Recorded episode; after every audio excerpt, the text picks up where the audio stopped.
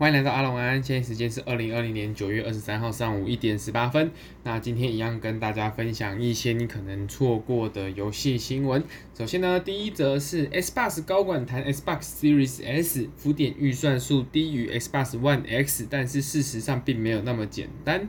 好，那。呃，外媒 The Verge 呢，就是今天呃，在近日有对微软的 Xbox 的专案总监 Jason 呢进行了采访，然后他们在采访中有谈到了，就是关于 Xbox Series S 的主主机的运算能力呢，是比呃目前这个世代的 Xbox One X 还要低的。那 Xbox One X 的呃浮点运算能力呢是六 Teraflop，但是呢在 Series S 是四 Teraflop，所以说呢。在整个运算的能力的账面规格上，看起来是 XSS 这一款次世代主机反而比目前的 Xbox One X 还要再低了将近百分之五十。但是呢，呃，微软的那个专案总监其实有特别说到说，呃，事情其实并不是这样啦，就是并没呃，并不能用账面规格来去说明说，呃，就是下一代的主机其实比目前这一代还要弱。那他有特别解释到说，为什么会。呃，会其实其实并不是这样看的呢。首先有几点可以跟大家分享。第一点呢是目前的 XSS 就是最新的 Xbox Series S 呢，它其实使用了 RDNA 二点零的架构。那目前的 X One X 呢，其实是用 AMD 比较早期的 GCN 架构来打造。那关于架构这件事情，可能大家比较不是呃这么好想象。那举个比较简单的例子来说，就像是你要跑一场。马拉松好了，那有些选手，你说所有选手可能都是用跑步的嘛，但是今天如果突然间有一个选手想说，哎，为什么大家都用跑的？我是不是可以踩着滑板前进？那如果你用踩着滑板，你相对而言就是比其他选手省力很多嘛，所以你就是不需要花到这么大的力气，你也可以达到同样的目标。那这就是在呃架构上进行改进所会带来的一个效果，就是它其实。做事情可能是一样的，就是从一个起点到一个终点嘛。但是他就用一个新的方法去达成这件事情，就是做的比较省力，或者是嗯、整体来说更有效率了，就导致于说会让你在游戏性能上就不需要用到这么强的 CPU，那你又可以达到同样的效果。呃，他这边有提到说，呃，光光呃光是把 RDNA 二二点零架构呢。换上去之后呢，就会比原本的 GCN 架构还要再多百分之二十五趴的性能提升，也就是其实就刚刚举例一样，就是因为他们整个架构更新之后，做事情比较省力了，也比较有效率了，所以说整个性能看起来就是至少提升了百分之二十五，也是一个非常惊人的数字，就是哦，马上一拉就是拉了百分之二十五。另外呢，他也有特别说到说，因为还有其他的呃，像是什么半经典浮。半精度的浮点运算啊，然后可变速率的阴影啊，这一些就是一些其他的呃，譬如说可能是譬如驱动更新啊，然后各个硬件上面的更新，加上一些呃从软软件底层的设计又有一些调整，所以在这些其他零零总总的东西呢，他们也可以再拉了十趴到二十趴的性能提升，所以这样子加一加，呃，整体而言在 XSS 上面，我觉得它可能把这些全部的架构啊，呃，跟一些优化啊，全部都加在一起之后，我觉得它整体的性能会比目前的 X One X 还要更好。我觉得也是，嗯、非常合理，而且是在，呃，也是在这次的更新里面的一个重点，就是在于说，呃，我们是从底层进行更新，所以并不需要说从账面规格上来看是比较弱的，你就会整体的性能就是一定会比较差。那其实这呃间接也反映到关于呃。XSX 跟 PS5 就是两台高阶主机上面，目前大家都知道账面规格上是 PS5 的性能稍微弱，呃，XSX 弱一点。但是呢，呃，以现在目前微软的说法，你也可以看得出来说，其实账面规格并不是最重要的，而是它需要配合更多一些像是硬体啊，然后呢，或者是。硬体跟软体的整合啊，然后架构上的更新啊，这些东西其实全部加一加之后，有可能就可以把这一个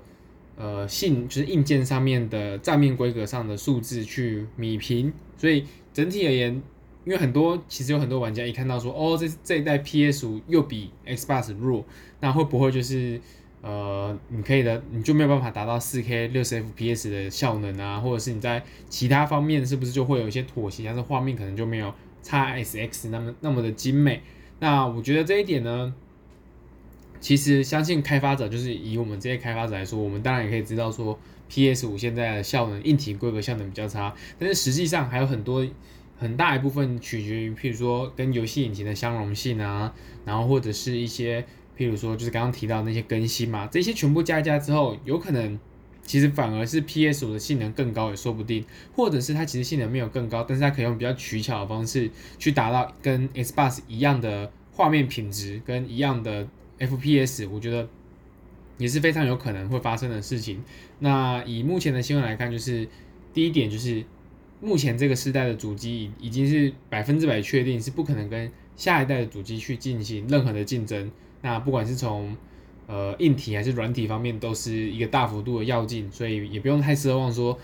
就算我们 PS 四跟目前的 X One X 它都可以去玩下一代，就可以玩很多下一个世代的游戏嘛。但是在不管是在画面表现还是在读取，就是各方面来说，一定都还是下一个世代的主机会呃远远超越现在主机的。那呃，今天其实是台湾的 PS，呃，不，今天其实台湾的 Xbox 的预购，那我。其实我我自己是没有关注 Xbox，因为我还在犹豫说到底要不要买新的 Xbox，因为呃毕竟也是一笔钱嘛。那我目前在 Xbox 上虽然有想玩的游戏，但是最主要还是取舍于没有时间。那我现在光是 PS 四跟 Switch 游戏就已经玩不完了，再多加一个 Xbox 进来就更更没有时间去玩了，你知道吗？所以目前我是还没有购买。不过以目前在台湾的预购情况来看呢，我觉得 Xbox 其实在整体而言。销量也是还不也是非常好的，因为看得出来各大通路也全部都是被货都是被扫光。那当然也是有包包含黄牛啊什么的，但是也不会到说跟 Xbox One 它的末代就是比较后期的时候，怎么怎么买都有货。那更新呃 One X 的时候，我记得也没有到缺货，但我不太确定啦，因为我没有 follow 第一批的消息，所以那个时候。嗯，实际如果你有去购买 Xbox One X 的话，我觉得你真的遇到缺货，还是有什么比较特别的事情，你也可以跟我分享。对，好，那在下一则新闻呢，就是刚刚提到了 Xbox 呃 Series X 嘛，那这边也提到呃这边有一个新闻稿是光明记忆将会是 Xbox Series X 的首发护航游戏。那光明记忆这款游戏可能大家之前都没有关注，或是。呃，也不知道这是从哪里冒出来的。那我今我也是在今天才突然间发现这款游戏，那我觉得可以跟大家分享看看。因为第一个它是，呃，它是开发商是飞燕群岛工作室，那这公司就叫飞燕群岛，它不是英翻中或者有其他原翻过来的，而是它是一个中国的开发商。那而且它是一个独立，呃，相对来说是一个独立游戏的开发商起家的，然后目前好像有进行一些扩编，所以。嗯，应该也稍微脱离独立的范畴了，我不太确定，因为这我对这家开发商其实也不熟。那我觉得这这这款游戏最值得讲的，其实是在于说，第一个它登上了 PS 五平台，然后也登呃还没有登上 PS 五，不好意思，更正一下，它登上了 Xbox Series X 的平台，是一个目前的次世代平台嘛，而且又是由中国的开发商，那我觉得是一个呃，之前跟大家有提到说，嗯，中国开发商可能有有可能会在这个时代进行崛起，因为。在整个开发的工具啊，跟呃目前的主机硬件的性能更加的强大之后，其实它已经越来越偏向在 PC 上面开发游戏的感觉，就是你在并不会像之前在 PS 三或是 S 八三六零的时候那么的呃门槛这么的高，技术成分这么的重，就是你你不是一个家用主机的大厂，其实你正常一般的玩家你很难去在家用主机上进行游戏开发。那目前看起来。嗯，以目前这一款光明记忆来说，我觉得也算是一个怎么说？呃，领头羊也不能算是羊啊，也不算是领头羊，就是一个先行者的概念，就是它是中国开发商，呃，几少数几个开发商有开始进军到所谓的家用主机，然后或者是呃去突破原本大家的印象中，呃，中国游戏开发商可能都是以手游啊。或者是页游啊，顶多嗯，家用主机可能都比较少，就是它都是以这种赚快钱的游戏为主。那目前看得出来，就是中国在呃游戏开发商也有越来越多的单机游单机游戏的大作会出现，所以我觉得可以呃，其实这一款这一款其实它以目前看到的一些消息啊，画面表现我觉得是还 OK，虽然没有到可能就是。Halo 啊，或者是可能比如蜘蛛人就是那么的厉害，但是我觉得已经也非常的，呃，也非常不错了。以目前中国的开发实力来说，并且呢，我觉得看到它的一些玩法啊，跟呃目前公开出来的消息，首先它是一个第一人称的射击游戏，然后它可以操纵，就是感觉起来是一些特殊能力。然后感觉有一些时间暂停啊，然后有近战武器，所以我觉得它玩起来，应该说它的画面表现出来的东西，让我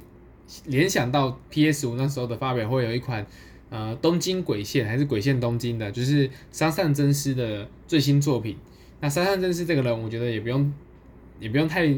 嗯、应该也不用再特别提什么了吧？应该人家有会听听我节目的，应该大概了解。那好，他说可以提一下，就是三上真司，他是恶灵古堡，然后。跟像是呃东京鬼线嘛，恶灵古堡嘛，还有一款那个叫什么，嗯、呃，突然忘记叫什么名字了。好，没关系，好，反正就是以恶灵古堡，反正以恐怖游戏为主的一款很厉呃一个很厉害的制作人，他在离开卡普空之后是到前几天有提到的那个 Tango 这一家工作室去进行开发游戏，所以呃反正。在这一款光明机，我觉得有很多地方让我想起看到《东京鬼线》这款游戏的时候的那一种，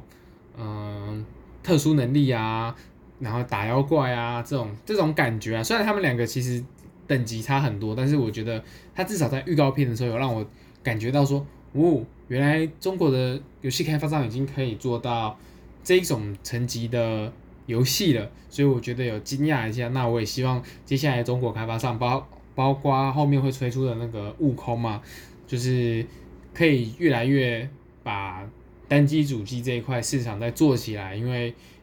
目前我们可以玩到都嘛是欧美游戏啊、日本游戏啊，都没有一些就是属于华人文化的游戏。所以我希望可以看到接下来有更多的中国游戏开发商可以朝主机进行。进军，那这对玩家来说，我们也可以玩到更多我们自己文化的东西，也不用一直去玩说哦，我们就是很熟悉日本文化啊，譬如说对马战鬼嘛，然后或者是很熟悉美式文化啊，譬如说可能是 GTA 啊，那如果可以有一些中国中国味的东西出来，我觉得也是好事啊。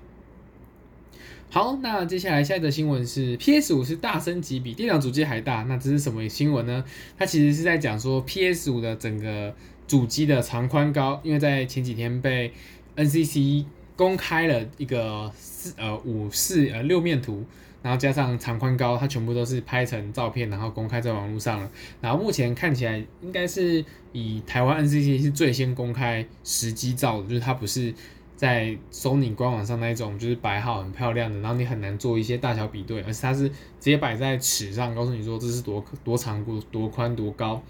那以目前公开的看起来就是非常大一台，那多大呢？有一个日本网友他就把目前所有的游戏主机做成 3D 模型之后，摆在他自己的推特上面。那我会把这链接放在节目的下面资讯栏啊，啊，你有有兴趣的话，你可以点下去看一下，说实实际长什么样子。那我这边就跟大家口述一下。首先呢，它真的以 Xbox 跟 PS 来说，它的高度、长度跟宽度都比现在的。主机还要大一圈，Xbox 可能，嗯，高度是没有那么高，宽度没那么宽，但是因为它是个长，应该长方体，所以它的整体占占的面积其实也是很大的，就是一个很有点像是桌上的，也不算，有点像是家用的小垃圾桶那种感觉。然后以 PS 五来说呢，就又比 Xbox One X 啊，不是 Xbox Series X 这个主机还要再更大一圈。那目前看起来，至少它在高度上是非常的高的。那我觉得以目前公开的两款主机，其实越来越接近高端 PC 的配置嘛，所以呃不免俗的，因为为了散热考量，所以它一定会把主机越做越大。但是呃目前的整个长宽高，我觉得是在一般的电视柜可能都有点塞不太下了。那可能就是一样，跟之前讲的差不多，大家还要开始准备瞧说自己的电视旁边要怎么去摆 PS 五了。那接下来要考虑一下 PS 四，你不玩之后，你要把它拿去卖掉呢，还是要做什么？嗯、处置，那就大家可以，呃，有兴趣的可以看一下这这一则贴文来去想一下，说自己家里要怎么瞧了。好，接着下一则新闻呢是 NPD 分析师说，次世代的游戏会涨价，并且呢，玩家依旧会买单。那在 PS 五及 Xbox Series 系列之后呢，他们有很多的大厂，有就是旗下作品都会从呃五十九点九九美元上调到六十九点九九美元，也就是正常来说，我们目前的。大部分的主机游戏，但呃，以像是 PS 四跟 S Plus One X 这两款主机来说，大部分的游戏定价就是单机游戏一片大概都是定在一七九零、一八九零左右的价格，不会差太多。那你可能便宜一点的会到一六九零、一五九零，有有也有，但是大部分都还是定在一七九零、一八九零左右的价格。那这个价格其实是从三六零跟 PS 三时代去定下来之后，就一直没有更改的。那在呃，这边有提新闻上面有提到说，以二零零五以前的游戏价格也是保持的稳定。那直到第一个是《使命召唤二》就是《Call of Duty 二》的时候呢，第一次用五十九点九九的美元去登录到 Xbox 三六零之后呢，那从那个作品开始之后呢，十五年的期间就是一直维持在五十九点九九美元。那很多人就是会认为说，嗯、不管是开发成本增加啊、通货膨胀啊这种各个。问题呢，会导致就是开发商是不是呃必须要做价格上的调整？那我觉得以一个业内人士的看法呢，其实这个这一点其实想很简单，如果他开发商真的没有办法用五十九点九九美元赚钱的话，早就涨价了，不会是现在才要涨，不会是因为 PS 五出来，所以我们才要去做涨价，因为 PS 五的开发成本更高了。我相信其实 PS 五的开发成本跟 PS 四现在后期游戏的开发成本，我相信不会是。翻天覆地的进化，就它不会是哦，因为你要做成 PS 五版本，所以你的整个开发的成本就是上涨了一倍，并不是开发成本一定是越叠越高，越叠越高，越叠越高。但是它绝对不会是在一款平台跨过去，而且这这次的平台升级还是相容性这么好，就是你可以看到说几乎所有的 PS 四游戏都可以在 PS 五上玩，它也不是一个这么跨度这么大的一个。主机升级就是 PS 三跟 PS 四来说，就是完全没有任何可以相容的东西的东西嘛。它的跨度这么的大，它当初都没有涨价。那你 PS 四到 PS 五，你跨度老实说就是一些硬件上面的升级，为什么会在这个时候调涨？我觉得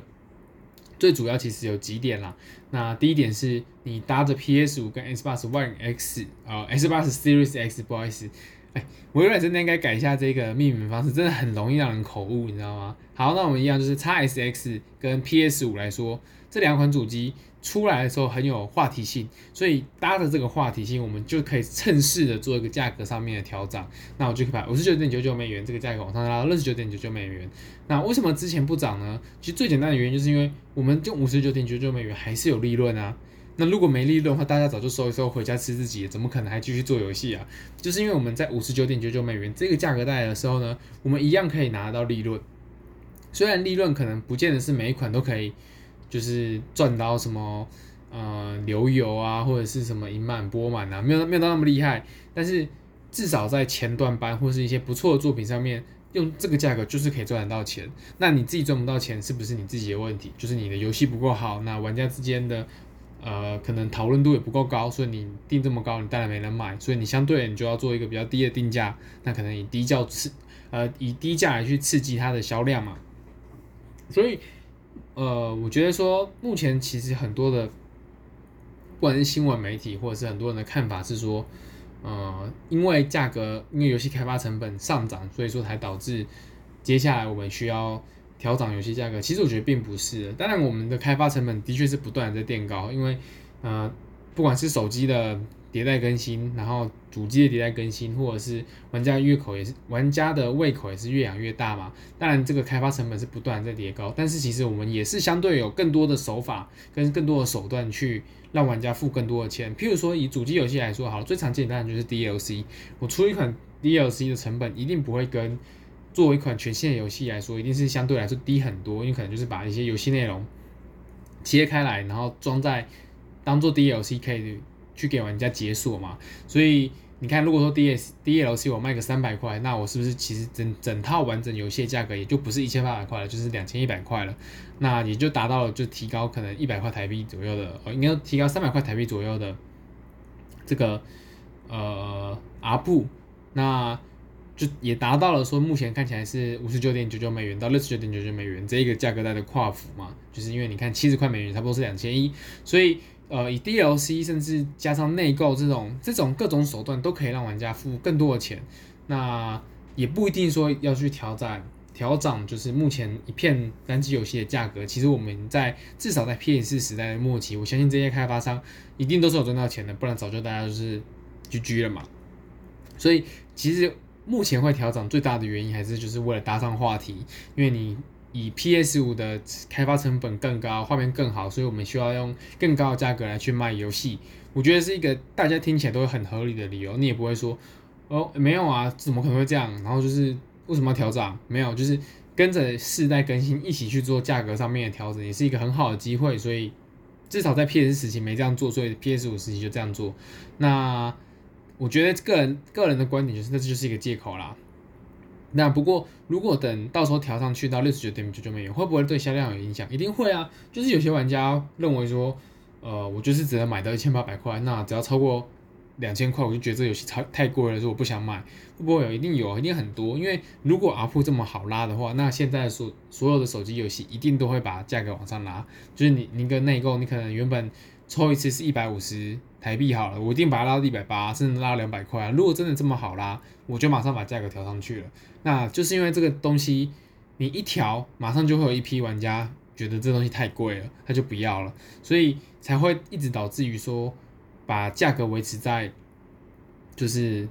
这个公定公道价的水平上。那目前如果大家有就是意识，或者是大家一起往前调整的话，我觉得有可能带来的效益反而会比流失掉的人更高。那这样的这样如果转起来，其实对开发商来说是好事，当然对玩家来说就是啊，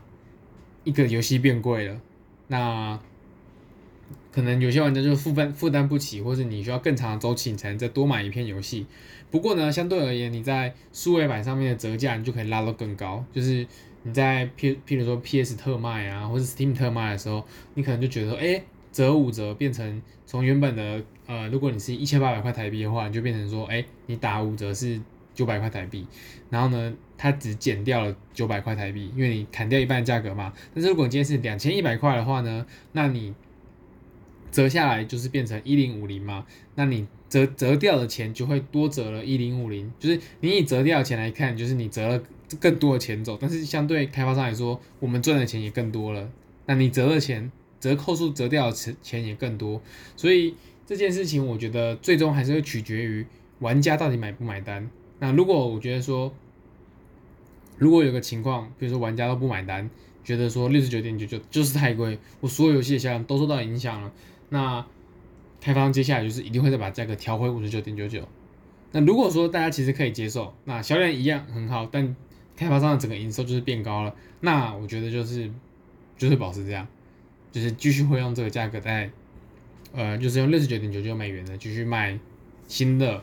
一线游戏。那这个我觉得对于大作来说其实不会有太大的影响。为什么？因为大作不管它定多少钱，它就是会被买爆。譬如说。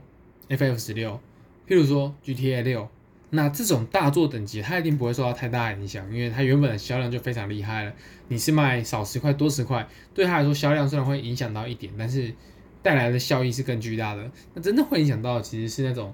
呃不上不下的游戏公司，应该说不上不下的游戏产品。譬如说以光荣来说，原本的炼金术士就是这个定位，就是有点尴尬。当然这这一代莱莎之后，它越做越好，那我觉得它有可能会。就是把这个系列重新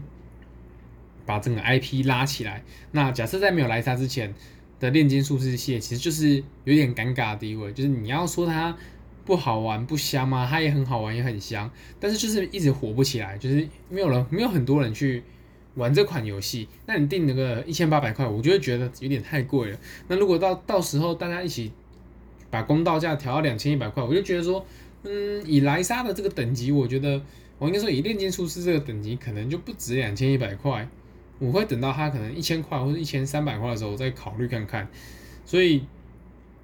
嗯，这最最终其实就还是取决于玩家对游戏的价格的接受度，以及接下来就看开发商他怎么去做评估，说这样子调整到底是对公司的收益来说，怎样才可以达到最大化？一定会有一个更好的平衡点。我应该一定会有一个好的平衡点在那边，就是。可能不一定价格带就是定的这么死，有可能更加的弹性。那接下来到底实际上到 PS 五时期的时候，都会出现什么样的变化，我觉得因为还距离游戏实际上市，然后以及真正的游戏爆发期还有一段时间，所以我觉得可以在呃紧接着看看会不会有些什么不一样的变化出来。好，那今天的新闻就到这边，呃，那就等明天再见，拜拜。